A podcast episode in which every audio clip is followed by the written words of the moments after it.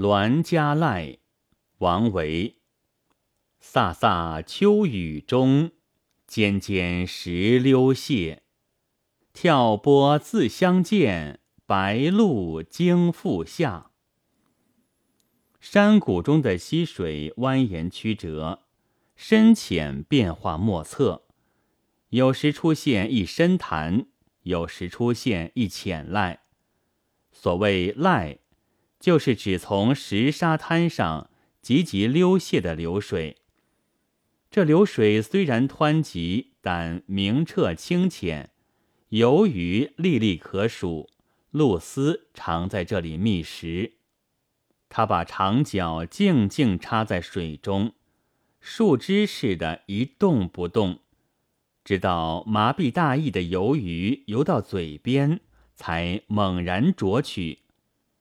正当露丝全神贯注的等候的时候，急流猛然与坚石相击，溅起的水珠像小石子似的击在露丝身上，吓得她扑噜一声，展翅惊飞。当他明白过来这是一场虚惊之后，便又安详的飞了下来，落在原处。于是，小溪又恢复了原有的宁静。《栾家赖》这首小诗写的就是这么一个有趣的情景。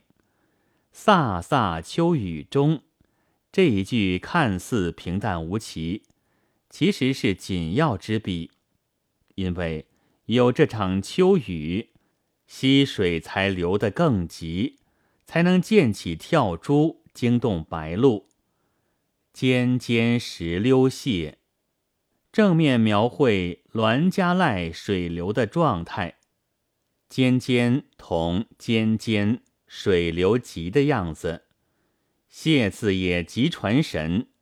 湍急的流水从石上一滑而过，一泻而逝。正因为水流很急，自然引出水石相击、跳波自相见的奇景。前三句实际上。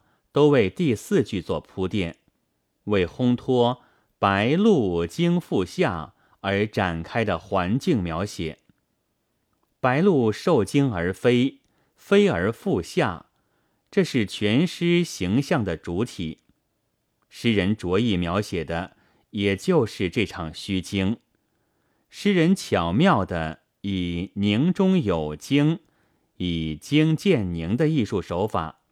通过白鹭惊复下的一场虚惊，来反衬袁家赖的安宁和静穆。